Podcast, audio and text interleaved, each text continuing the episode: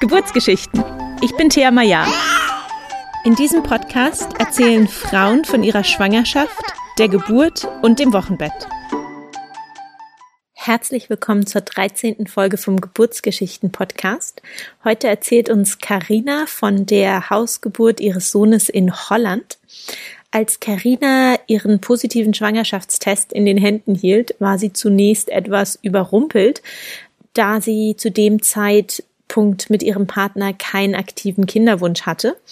Die beiden haben sich dann beschlossen, gemeinsam zu einer Beratung von Pro Familia zu gehen und sind aus diesem Gespräch dann sehr gestärkt äh, mit dem Gefühl für diese Schwangerschaft und das Kind rausgegangen.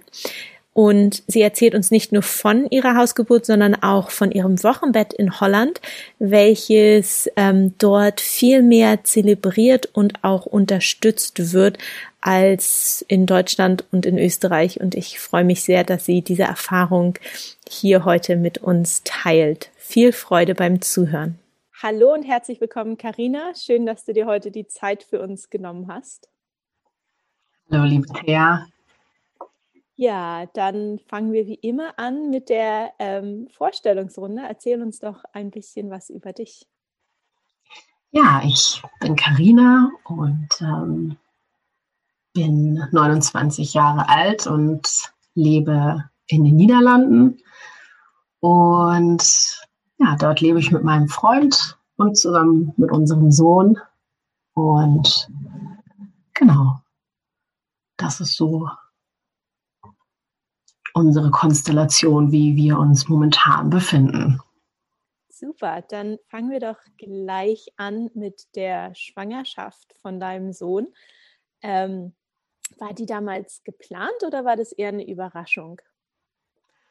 Ja, das war eine komplette Überraschung ähm, und äh, nicht geplant. Wir wurden wirklich quasi, ja, von heute auf morgen überrascht dass äh, ich ein Kind in mir trage. Und ja, das war eine turbulente Zeit. Und ähm, zu der Zeit haben wir auch äh, nicht zusammengelebt. Ich habe in Deutschland gearbeitet und mein Freund in den Niederlanden, also gearbeitet und gewohnt, wir beide, jeweils an dem Ort, wo wir halt gearbeitet haben. Und ähm, ja, das, äh, das war schon ja ein kleiner Schock, kann man schon so sagen. Ähm, Wart ihr schon lange zusammen zu der Zeit? Hattet ihr jemals darüber geredet, Kinder zu haben? Ja, wir waren, jetzt lass mich lügen, zu dem Zeitpunkt waren wir so fünf Jahre zusammen. Also alles war gesettelt. Ähm, und wir hatten auch schon mal darüber geredet, dass wir Kinder möchten. Und mm, ich hatte auch tatsächlich davor ähm, durch Freundinnen Kontakt mit dem Thema Schwangerschaft äh, in jeglicher Form. Und da war für mich tatsächlich irgendwie auch klar, egal was passiert, ähm, ich werde ein Kind auch behalten, wenn ich schwanger war. Das war irgendwie für mich vorher schon klar. Ähm, trotzdem war es in dem Moment einfach äh, ja nicht das, was, was ich eigentlich vorhatte zu der Zeit. Und ähm, mussten wir wirklich einmal kurz zum Stillstand kommen und uns einmal überlegen, okay, wie gehen wir jetzt eigentlich mit dieser Situation um? Wie hast du denn gemerkt oder wie habt ihr gemerkt, dass du schwanger bist? Ja, da habe ich mir auch ein bisschen Gedanken drüber gemacht. Wie habe ich das eigentlich gemerkt? Also im Nachhinein kann ich sagen, dass da natürlich viele Anzeichen waren. Ähm, es war, ähm, das Jahr hatte gerade begonnen. Also es war Ende Januar, denke ich, Anfang Februar. Und ähm, meine Menstruation blieb aus. Ja, da habe ich natürlich erstmal gleich so Schock bekommen. Und ähm, dann habe ich einen Schwangerschaftstest gemacht und der war negativ. Dann sind wir in den Skiurlaub gefahren und ähm, jetzt retrospektiv, das ist mir damals überhaupt nicht, habe ich überhaupt nicht als ähm, was äh, Komisches empfunden. Aber als wir dann Skifahren waren, da war mir auf einmal oben auf dem Berg super schlecht und meinte ich so zu äh, meinem Freund und unserem Kumpel, der mit war, Leute, ich ähm, setze mich mal eben hier oben hin und ihr macht mal eine Abfahrt ohne mich. Und ja, aber das ging dann so weiter. Ich, ich hatte ja den Test gemacht, er war negativ und dann war ja alles klar für mich. Und dann kam ich zurück aus dem Urlaub und ähm, hatte den Schwangerschaftstest immer noch bei mir.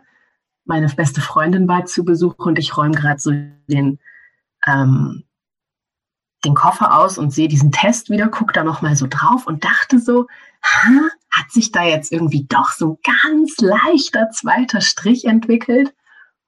Aber dachte ich, nee, kann ja nicht. Und habe den einfach beiseite gelegt und weitergemacht. Und ich weiß gar nicht, ein paar Wochen später waren wir ähm, bei Freunden in Hamburg auf einem Geburtstag und ich war super pumpig. Wieder zu meiner besten Freundin, die war zufällig auch mit von der Partie.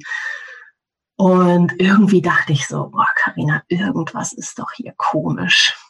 Und ähm, wir saßen in einer Bar und nebenan war eine Apotheke und mein Freund hatte sich irgendwie verletzt. Wir mussten irgendwie ein, ähm, ein Kühlpad kaufen und dann stand ich da in der Apotheke und dachte, hm, soll ich noch mal einen Schwangerschaftstest holen? Und dachte, nein, nein, nein. Ich möchte jetzt heute Abend, wir waren auf den Geburtstag eingeladen, ich möchte jetzt einfach dieses Wochenende so verbringen. Ähm, ja, und dann haben wir auch einfach einen schönen Abend verbracht und schön gefeiert. Und am nächsten Morgen waren wir frühstücken und da war eine Schwangere und ich dachte nur so, oh Gott, oh Gott, oh Gott. Also irgendwie wusste ich da, ich bin schwanger.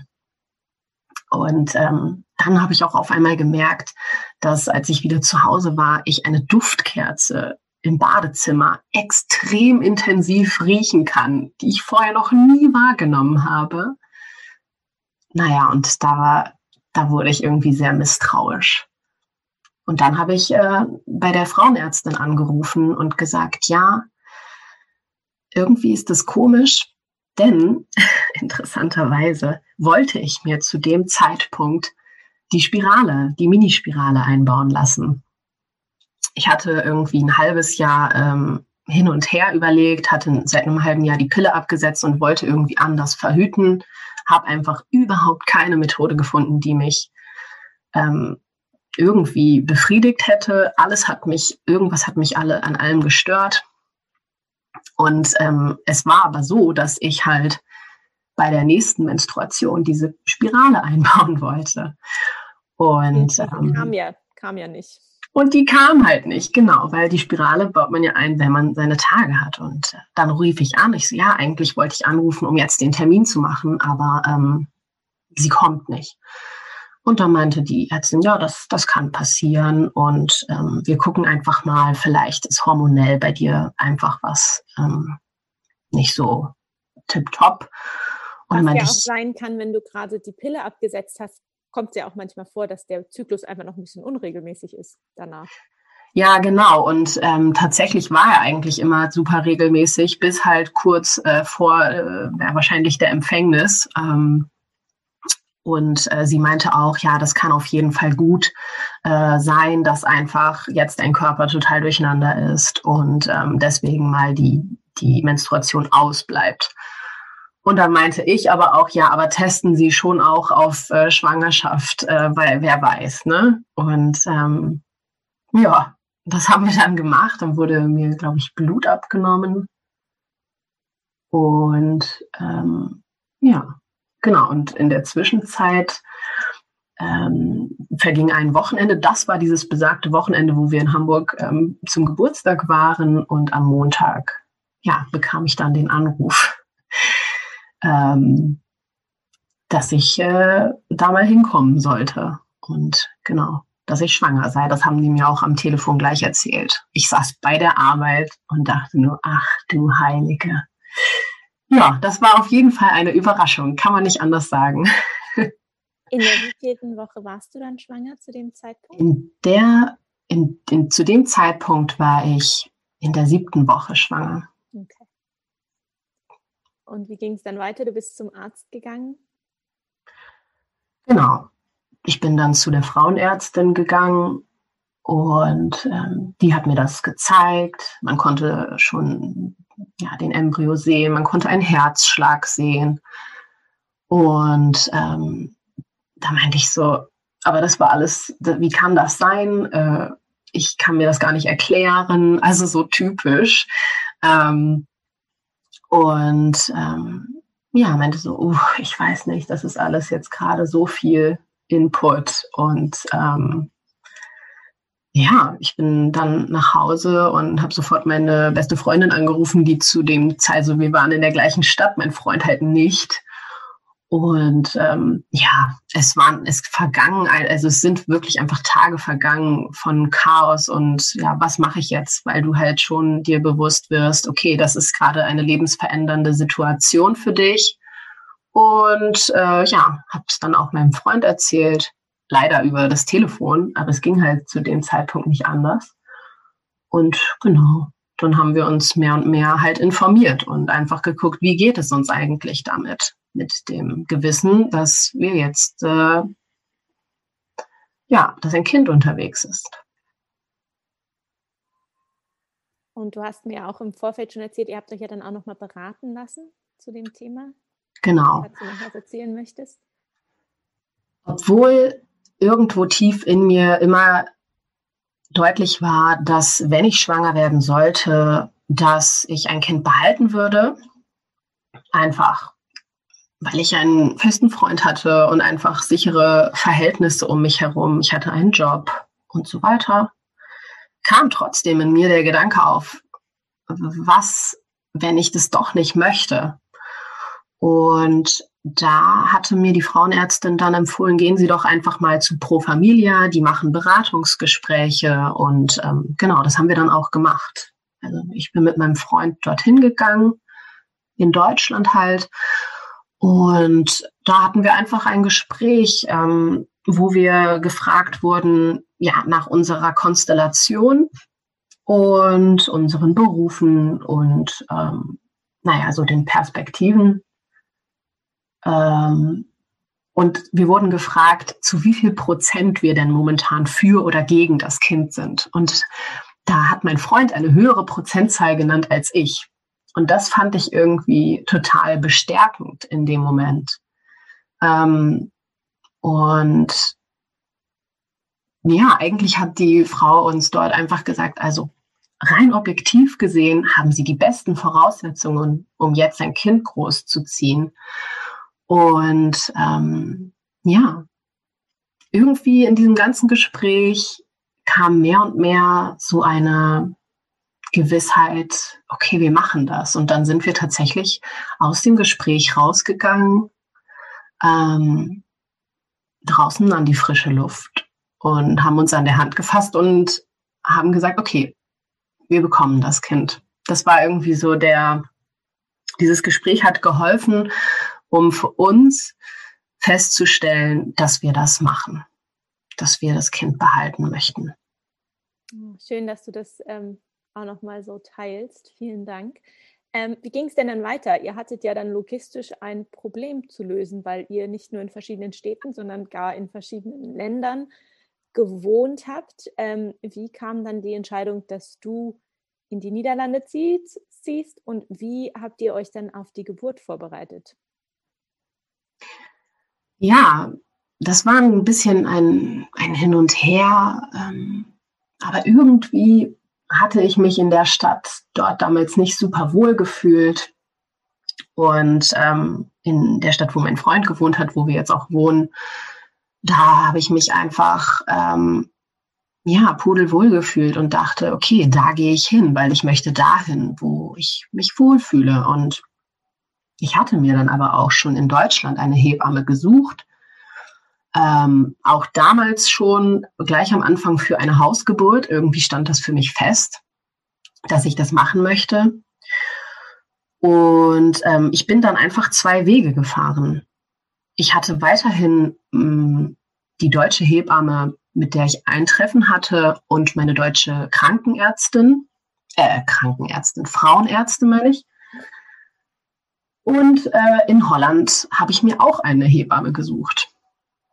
Und ähm, mehr und mehr wurde dann klar, okay, ich, ich gehe ich gehe nach Holland und auch da werde ich ähm, gebären. Das war dann irgendwann einfach klar. Ich kann mich gar nicht mehr so genau erinnern, ob es da einen festen Punkt gab. Und ich habe mich darauf gefreut. Ähm, und es war halt auch schön, weil das war halt der Moment, wo wir dann zusammengezogen sind. Wir haben super schnell eine Wohnung gefunden. Ähm, alles, ähm, ja, manchmal hat man das so im Leben, dass auf einmal alles läuft. Alle Türen öffnen sich einfach. Und so war das dann auch. Und genau, nach wie vor war es logistisch, aber ja, durchaus eine Herausforderung, weil ich ja weiterhin in Deutschland gearbeitet habe. Wir haben uns dann an den Wochenenden immer gesehen, mal, ein, mal hier, mal dort. Ähm, und ich bin dann tatsächlich auch erst im siebten Monat wirklich in die Niederlande gezogen. Bis dahin waren wir weiterhin in der Fernbeziehung. Wow. Ähm, mir ist gerade noch, ähm, als du erzählt hast, ähm, gekommen, dass du die Hausgeburt haben möchtest. War denn dein Freund von Anfang an ähm, auch mit der Hausgeburt einverstanden oder ähm, ja, war das ein Thema zwischen euch? Ähm, nie. Es war nie ein Thema. Mein Freund hat mir komplett vertraut und hat das, was ich wollte quasi und was ich für mich entschieden hatte, für mich und das Kind und für uns als Paar auch, hat er sofort akzeptiert. Und ähm, da kamen dann eher so die kritischen Fragen von Eltern und von Freunden. Ja, aber was, wenn was schief geht?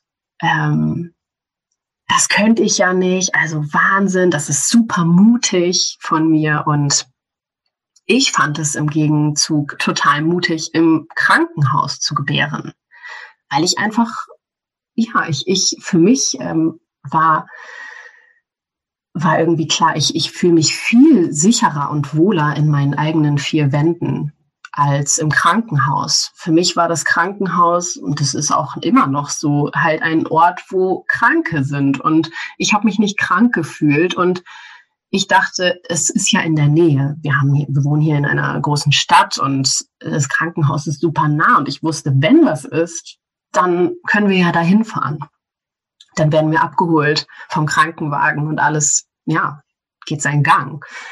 Ich habe also die medizinische Hilfe nie ausgeschlagen, aber ich dachte mir, ich vertraue erstmal darauf, dass ich das als Frau kann und auch zu Hause. In Holland muss man dazu vielleicht sagen, ist die Hausgeburt ähm, normaler als in den Niederlanden. Als in Deutschland. Äh, genau, als in Deutschland. Also da, da ist schon, ähm, da ist schon mehr Normalität. Und ähm, genau, das war irgendwie klar. Und ich muss auch sagen, ich habe eine sehr gute Freundin, die ähm, ja auch zuvor eine Hausgeburt ein halbes Jahr vorher ähm, auch erlebt hat. Und ja, die hat mir auch nur tolle Geschichten so erzählt. Und da war, das war irgendwie super, super deutlich und klar für mich, dass ich diese Hausgeburt machen möchte.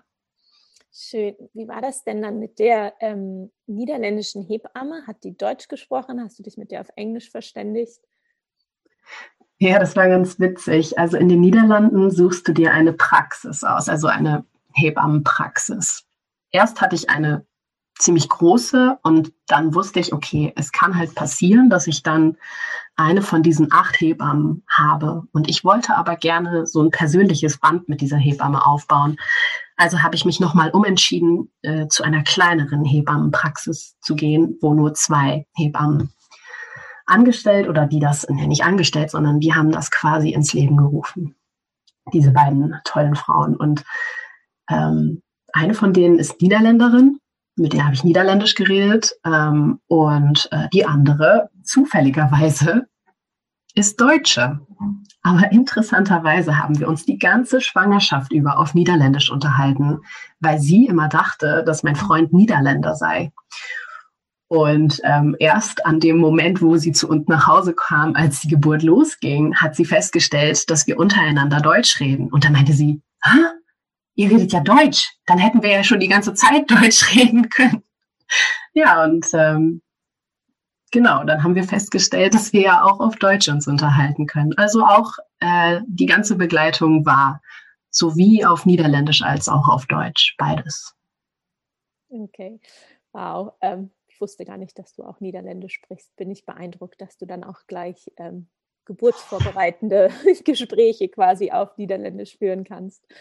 Ähm, ja, wie ähm, ging es denn dann mit der Geburt los? Wie wusstest du, jetzt wird es ernst, jetzt passiert hier was?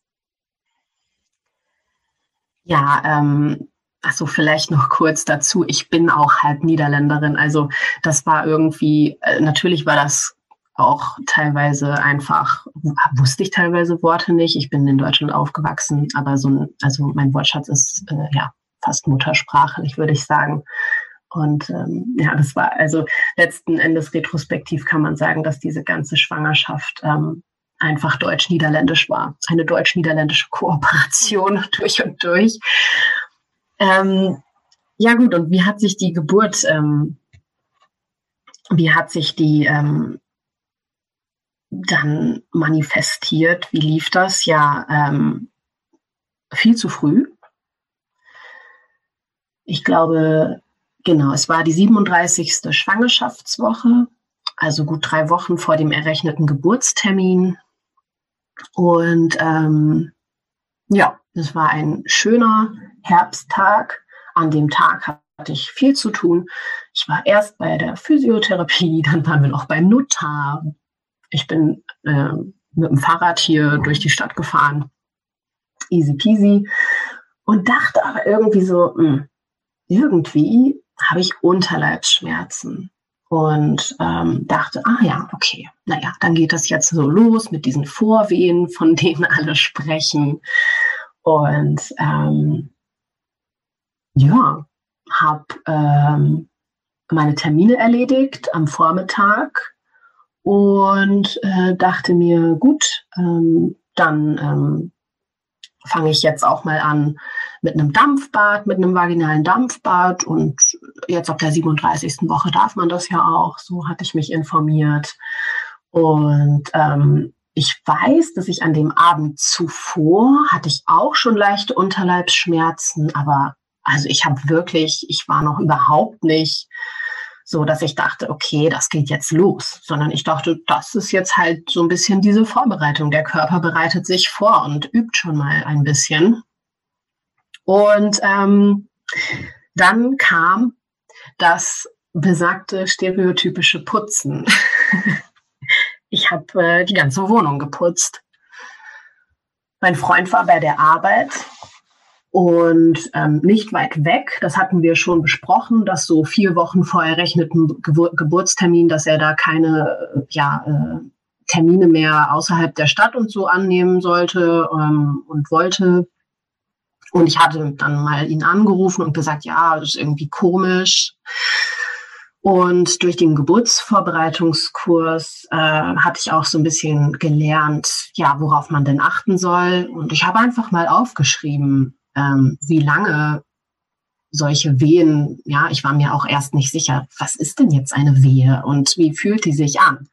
Und irgendwann wurde mir das deutlich. Okay, das ist eindeutig diese Wellenform, fängt langsam an, hat so einen Klimax und ebbt dann wieder ab. Und ich habe das einfach notiert in mein Heft. Ähm, ich denke, dass es dann echt so, als es so, als die Wehen dann so regelmäßig kamen, da war es dann so kurz nach Mittag. Und ähm, nachmittags habe ich dann meinen Freund angerufen und meinte, ja, ich habe das jetzt mir hier aufgeschrieben und irgendwo sehe ich hier deutlich eine Regelmäßigkeit. Alle drei bis vier Minuten kommt eine Wehe. Und da meinte er, ja, soll ich nach Hause kommen? Ich so, nee.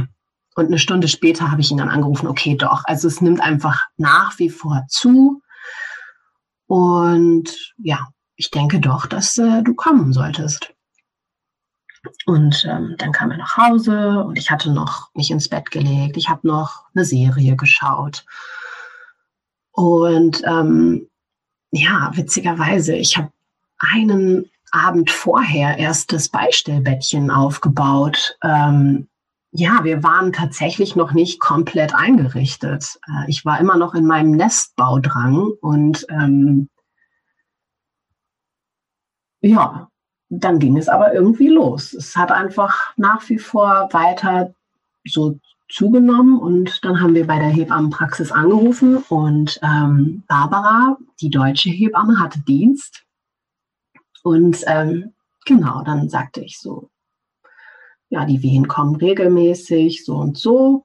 Also jetzt noch nicht, dass wir jetzt irgendwie schnell sein müssten, aber genau. Und sie meinte, okay, beobachte es einfach noch weiter und ähm, ruf mich an, einfach wenn du Unterstützung brauchst. Und ja, wie spät war es dann? Ich denke so gegen Abend, später Nachmittag, habe ich dann ähm, ja doch bei ihr angerufen und gesagt, ich denke, ja, es wäre schön, wenn du mal, wenn du mal zu uns kommst. Ich denke, es war so halb sieben.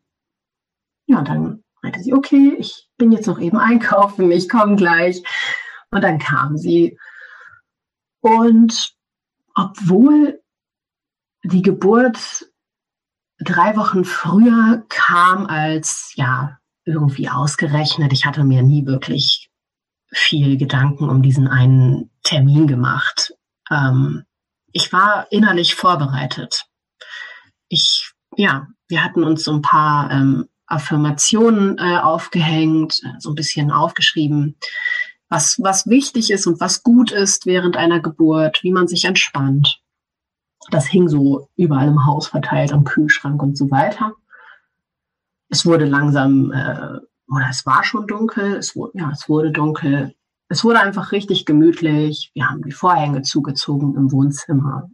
Ähm, ich hatte von meinen Freundinnen eine Geburtskerze geschenkt bekommen mit Affirmationen darauf ähm, geschrieben.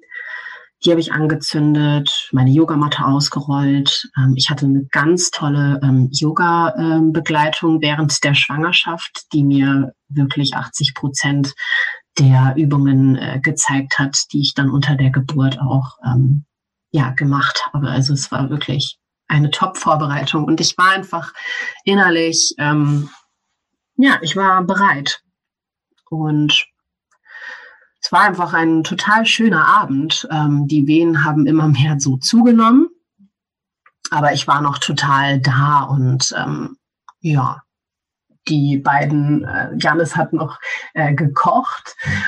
Ähm, und dann haben wir noch einfach so zu dritt geredet. Und es war einfach so witzig, weil wir waren in den Niederlanden, aber alle drei, wir haben Deutsch gesprochen. Und das hat sich irgendwie gut angefühlt, weil ich wusste, okay, ich muss jetzt hier nicht lange nachdenken über ein Wort. Ähm, ja, meine Hebamme weiß, was ich meine. Und so hat das weiter einfach seinen Gang genommen. Und ähm, ja, wie war das? Ähm, die, ähm, wie nennt man das, Thea? Ähm, das muss ich einmal kurz raus. Wie nennt man das, wenn der Muttermund, nee, das nennt man einfach, der Muttermund öffnet sich, ne? Genau. Ja. Ja, und der Muttermund, der öffnete sich weiter. Also es ging einfach so ähm, sein, seinen Weg und ähm, ich habe mein Becken gedreht. Ich hatte so einen Gymnastikball, auf dem ich so rumgebounced bin. Ähm, ja, und also eigentlich hat sehr viel äh, bei uns, äh, wir haben so ein offenes Wohnzimmer zur Küche, da hat das alles so stattgefunden. Ähm, und es war einfach eine sehr für mich entspannte ähm, Atmosphäre, weil ich einfach in meinen eigenen vier Wänden war. Und das war, ich war einfach so dankbar, dass ich das so erleben durfte.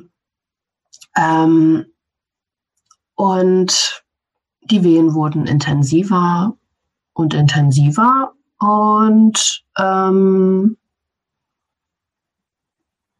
ich weiß, dass mir sehr geholfen hat. Ich hatte auch starke Rückenwehen mir hat es sehr geholfen, dass mein Partner mir gegen den unteren Rücken gedrückt hat während einer Wehe. Ähm, und ich ähm, konnte mich immer gut festhalten an unserer Treppe, denn wir haben eine offene Wendeltreppe gehabt zu dem Zeitpunkt. Und ähm, das war irgendwie so mein Hängepunkt, wenn ich mal hängen wollte. Und ja, es ging irgendwie einfach so weiter und dann, äh, ja, ich denke so gegen kurz, ganz kurz, hier kurz unterbrechen. Mein Kind schreit gerade ohne Ende. Ich mache mal oh, ja. kurz Pause. So, wir hatten gerade eine kleine Unterbrechung. Ähm, du warst stehen geblieben bei der Wendeltreppe in eurer genau. Wohnung. Genau, da stand ich viel. Ähm, äh, die Wehen wurden immer intensiver. Wir hatten ähm, auch die Möglichkeit, immer so rauszugehen kurz. Es war echt eine ähm, ja, sehr laue Herbstnacht. Es war Ende September. Und ähm, genau, mein Freund und ich haben uns da so einfach durch die Wehen ähm, geatmet, gedrückt, ähm, unterstützt. Und ja, so ich denke, so gegen kurz vor zehn oder so fing es dann an, dass ich ähm, diese Technik, die ich beim Yoga und auch beim Geburtsvorbereitungskurs gelernt hatte, dann fing ich an, während der Wehe auch zu tönen. Und das hat so geholfen, einfach mit diesem, ja, es ist ja doch irgendwo ein, ein Schmerz dieser Wehe mitzutönen und zu merken, boah, mein Kiefer entspannt sich dadurch und das hat mir super gut getan. Und ähm, ja, dann so um 10 Uhr herum wurden die Wehen, ja, die wurden echt schnell hintereinander. Ich hatte noch wenig Pausen. Diese Pausen waren natürlich immer für mich so ein Ankerpunkt auch, um noch mal kurz, ja, mich zu entspannen und ähm, zu besinnen irgendwo. Und ähm, irgendwann, ich denke, ja, so gegen eine Stunde später vielleicht, als ich dann wirklich so eine Stunde ja, starke Wehen hinter mir hatte, meinte die Hebamme, wollen wir nicht mal versuchen, ähm, dass du dich mal in die Badewanne legst und ähm, vielleicht hilft dir das einfach, dass dein Körper äh, ne, du spürst den dann ja äh, nicht so in der, in der Schwere, dann kannst du dich ein bisschen fallen lassen. Die Wärme tut dir sicherlich auch gut wegen der Rückenwehen und dem Rücken, dass der sich entspannt. Genau, dann sind wir diese besagte Wendeltreppe hochgegangen. Äh, ein Bad wurde für mich eingelassen und das hat mir sehr gut getan, einfach da drin zu liegen und genau. Ähm, dadurch wurden die Wehen auch wieder erträglicher. Ähm, aber dann, ja, so, ich weiß gar nicht, wie lange ich dann da drin war, vielleicht eine Stunde. Irgendwann wurde es halt doch wieder echt doll mit den Wehen und ich wollte raus und dann sind wir mal ähm, auf, äh, auf das Bett gegangen und irgendwie, ich wusste irgendwie nicht mehr, wie soll ich mich bewegen? Welche Haltung soll ich einnehmen während einer Wehe? Irgendwie nichts hat mehr so richtig ge gepasst für mich. Und ja, da kam dann wirklich so, da kamen dann so diese schwierigen Stunden für mich. Das war, ähm, ja, das war nicht mehr angenehm. Die Wehen waren so intensiv, ähm, im Nachhinein meinte meine Hebamme auch, dass ich wirkliche Wehenstürme hatte. Also die Wehe war vorbei und die nächste kam schon wieder. Ähm, aber ja, irgendwie, wir haben das irgendwie so durchgestanden und ähm, ich weiß noch, dass die Hebamme, die hat dann äh, eine unterstützende Hebamme angerufen. Das kann man äh, machen, wenn ähm, man einfach ja schon ein paar Stunden zugange ist und irgendwie merkt, hey, ich brauche nochmal Hilfe. Dann ruft die Hebamme so eine unterstützende Hebamme an. Und die kam dann. Und als die kam, bin ich nochmal in die Badewanne gegangen. Und äh, dann wurde es echt heftig. Ne? Also dann lag ich da mit diesen Wehenstürmen und da habe ich dann auch tatsächlich gesagt, ich möchte nicht mehr, ich kann nicht mehr. Und ähm, trotzdem haben mir die beiden Frauen und Janis, mein Freund, auch geholfen, um einfach wieder zurück zu meiner Atmung zu kommen und mich darauf zu fokussieren. Und ähm, ja, so ging das dann irgendwie. Und irgendwann dachte ich echt so, okay, wann, wann wird denn jetzt auch mal diese Fruchtblase platzen? Weil das tatsächlich noch nicht äh, passiert war bis dahin.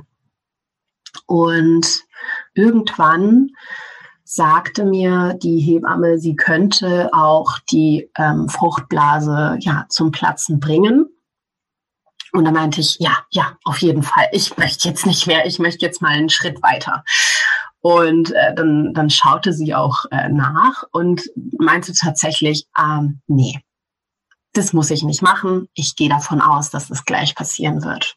Und tatsächlich, ja, lass mich jetzt lügen, aber ein paar Minuten später ist die Fruchtblase dann auch geplatzt im, äh, in der Badewanne. Das war dann irgendwie schwierig für mich festzustellen, aber irgendwie war es doch deutlich. Und ähm, dann habe ich gemerkt, dass um mich herum die Hebamme und die zweite Hebamme etwas unruhig wurden. Und die Hebamme sagte mir dann auch, ja, der Herzschlag von dem Kind, sie hat dann immer mal wieder so von außen ähm, an meinen, äh, an meinen unteren Bauch äh, so einen äh, Herzschlagmeter gehalten und meinte, ja, der Herzschlag ist jetzt ein bisschen niedrig.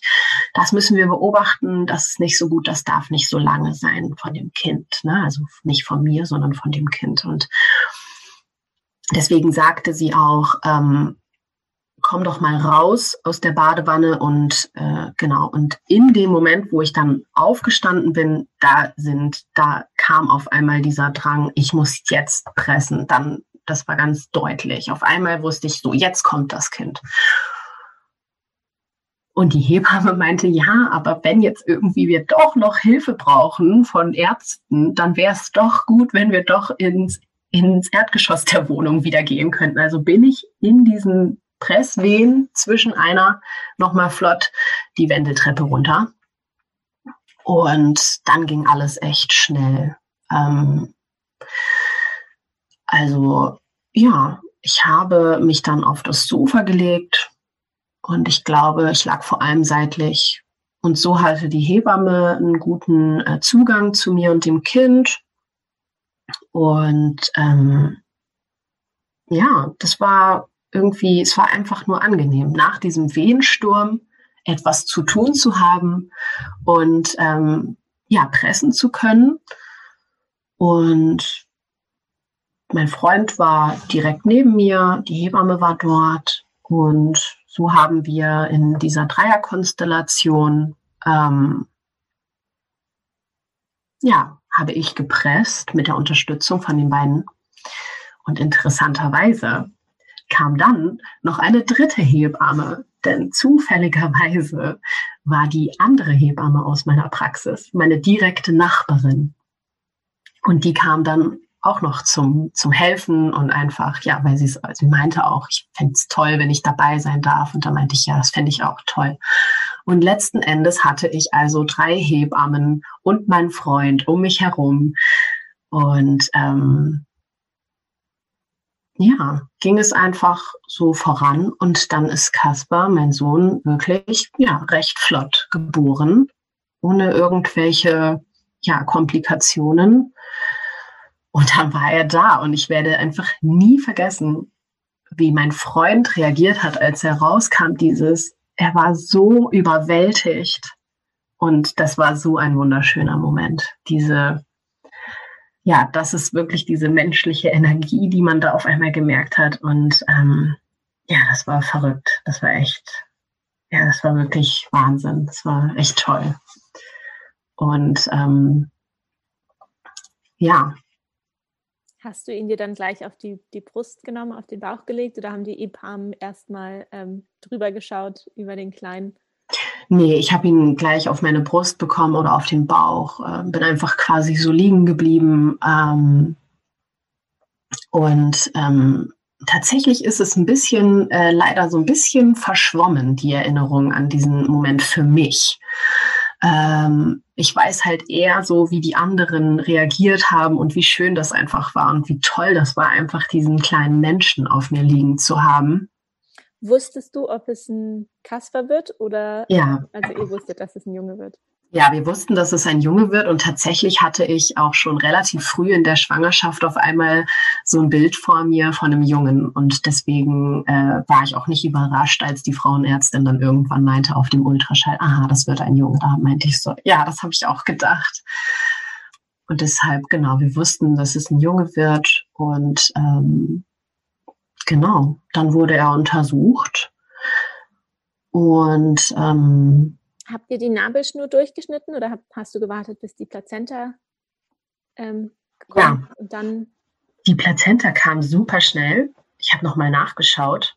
Die kam weniger als zehn Minuten nach Kasper schon. Also es ging eigentlich bei der nächsten Wehe kam die gleich. Und ähm, dann hat Jannis die ähm, Nabelschnur äh, auch durchgeschnitten. Und Genau, dann waren wir quasi äh, getrennt. Dann war mein Sohn ein eigenständiger Mensch. Und ähm, dann kam, das weiß ich einfach noch so, dann kam so ein bisschen die Untersuchung, aber auch direkt neben mir halt. Ne? Also ich konnte das alles so mit ansehen. Und ich war tatsächlich irgendwie so ein bisschen in so einem Tunnel. Kann ich, das ist sehr verschwommen. Irgendwann ähm, also ich weiß, dass es so, so ein bisschen so war, okay, die Aufmerksamkeit ging komplett von mir weg auf das Kind und ich habe gemerkt, mir wird kalt. ähm, ich kam ja irgendwie gerade erst aus der Badewanne und irgendwann äh, kam dann äh, eine von den Hebammen zu mir und meinte, hey, möchtest du nicht ein bisschen duschen? Genau, und das habe ich dann gemacht. Und dann, ja, wie spät war es denn? Es war, glaube ich, halb vier, als Kasper geboren ist. Und genau, dann haben wir auch relativ flott nach dem Duschen mal äh, geschaut, ob das klappt mit dem Stillen. Und ja, das hat ähm, ganz gut geklappt. Das muss natürlich aber auch erstmal alles so in Gang kommen und relativ schnell für meine Verhältnisse habe ich, also nachdem ich dann auch untersucht wurde ähm, und ja alle Untersuchungen soweit abgeschlossen waren, sind dann auch alle Hebammen gegangen und ähm, haben uns einfach ein paar Stunden mal ja ausruhen und schlafen lassen. Ich weiß noch, dass mein Freund sehr müde war und ähm, ja, ich war natürlich voll mit meinen Hormonen. Also ich war einfach nur auf irgendeiner so Wolke und ähm, am nächsten Morgen kommt dann in den Niederlanden die Wochenbetthebamme. Und die hat man dann äh, einfach jeden Tag so mindestens einen halben Tag im Haus. Also man hat in den Niederlanden ähm, neben der Hebamme, die auch äh, am Anfang täglich kommt, noch eine zusätzliche Unterstützung, die einem hilft im Wochenbett, die ähm, ja je nachdem, was das Paar so braucht, einen unterstützt und auch dafür sorgt, dass das Wochenbett sauber ist und ähm, ja, wenn man möchte, auch etwas zu trinken oder essen äh, bringt. Und genau, einem alles zeigt, alles zeigt, wie man sich um das Kind kümmert. Das war ganz toll. Also, es war ja unser erstes Kind und uns wurde alles so Tag für Tag gezeigt. Und das war echt schön. Leider war es dann tatsächlich so, dass äh, Kasper am dritten Tag äh, Gelbsucht bekommen hatte. Und dann tatsächlich doch mussten wir eine Nacht ins Krankenhaus. Da weiß ich noch, dass ich dachte, das ist doch jetzt doof. Jetzt habe ich alles zu Hause gemacht und jetzt müssen wir doch in dieses Krankenhaus. Und da habe ich dann aber auch sofort festgestellt, okay, ist so gut, dass ich da nicht, nicht mein Kind auf die Welt gebracht habe, weil ich mich da nicht wohlgefühlt habe. Und ähm, naja, aber natürlich war es äh, super, super toll, dass wir da so eine tolle medizinische Unterstützung bekommen haben. Und nach einer Nacht Beobachtung durften wir auch wieder zusammen nach Hause. Wir durften auch alle drei dort in einem kleinen Zimmer übernachten bei unserem Sohn direkt. Und ähm, ja, das war aber anstrengend für mich, das muss ich schon deutlich dazu sagen. Also das war echt so am dritten Tag nochmal rausgerissen werden aus seinem Wochenbett zu Hause. Das war jetzt für mich nicht so ideal, aber ich wusste ja, wofür ich es mache. Ja. Kannst du dich daran erinnern, wann deinem, dein, dein Milcheinschuss gekommen ist? Ja, der kam dann leider genau im Krankenhaus. Das war sehr unangenehm. Ja, das ist ja dann auch immer noch mal eine große hormonelle Umstellung. Das kann ich mir vorstellen, dass man dann noch irritierter ist, wenn man nicht zu Hause in seinem Nest sitzen kann. Ja, und ähm, ich muss dazu auch sagen, dass natürlich ähm, ja erzählt diese Wochenbetthebamme einem auch, was dann jetzt da auf einen zukommt. Aber ich muss schon sagen, so sehr ich mich auf die Geburt vorbereitet habe, so wenig habe ich mich vorbereitet auf den Milcheinschuss. Also da wusste ich sehr wenig drüber und da wurde ich tatsächlich so ein bisschen von überschwappt. Und das fand ich auch sehr unangenehm alles. Und ähm, auf körperlicher Ebene oder emotional oder beides? Ja, beides emotional, denke ich, war ich auch vor allem einfach ähm, ja doch geschockt, dass mein Kind jetzt ins Krankenhaus musste. Man denkt ja wirklich, oh Gott, jetzt ist es vorbei. Aber es war ja überhaupt nichts Schlimmes. Aber trotzdem ähm, das war irgendwie für mich emotional echt puh, schwierig. Und ja, dann dort zu sein, zu merken, oh, oh, die Brüste, die füllen sich, alles wird sehr, also ist körperlich auch sehr schmerzhaft. Ähm, und ich weiß noch, dass ähm, in den ersten Tagen äh, dass Kasper da quasi auch zu wenig ähm, Milch äh, bekommen hatte und dass sie wirklich schon davon redeten, ja, vielleicht müssen wir äh, noch äh, extra Milch hinzufüttern. Das hat mich gestresst. Und in der Zeit, in der wir im Krankenhaus waren, musste er ähm, vor und nach dem Stillen immer gewogen werden, um ganz akkurat notieren zu können, wie viel Milch er jetzt aufgenommen hat ja, das war einfach stressig für mich, weil man irgendwie denkt, okay, das ist dieser natürliche Prozess, es kommt äh, pro Tag, äh, ja, wird das besser mit dem Stillen und dann kommt da so eine Beobachtung von der Seite drauf. Das fand ich, ja, das fand ich irgendwie ganz schön anstrengend für mich, weil ich irgendwie das Gefühl hatte, ich sei so eine kleine Maschine, die jetzt funktionieren muss. Und wenn sie nicht funktioniert, dann kriegt mein Kind halt andere Milch. Und ähm, das fand ich sehr stressig. Und äh, da musste ich mich auch erstmal wirklich echt von erholen. Und ähm, habe ich dann aber auch gemerkt, als wir dann nach diesen 24 Stunden wieder nach Hause kamen, dass mir, dass ich weitermachen wollte mit dieser Beobachtung, dass ich auf einmal kurz mein inneres Gefühl verloren hatte ähm, und dass ich äh, auch mein Kind immer wiegen wollte. Und ich meine, dass wir auch tatsächlich eine Waage mitbekommen hatten, um dann das Gewicht ganz gut kontrollieren zu können. Aber das ist halt auch etwas im Kopf, dass man irgendwann sagt, okay, jetzt vertraue ich darauf, dass alles gut anläuft. Aber das waren, ja, das waren schon ähm, aufregende und etwas stressige Tage, die ersten Tage für mich, muss ich sagen einfach super viele. Du machst alles zum ersten Mal. ja.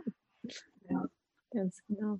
Und äh, wie war es denn dann nach diesen aufregenden Tagen im Krankenhaus oder der Nacht im Krankenhaus? Konntest du dich dann etwas mehr ins Wochenbett auch entspannen und dich gut erholen? Ja, auf jeden Fall. Also wir hatten ähm, neun Tage lang diese Wochenbetthebamme, die jeden Tag einen halben Tag bei uns war.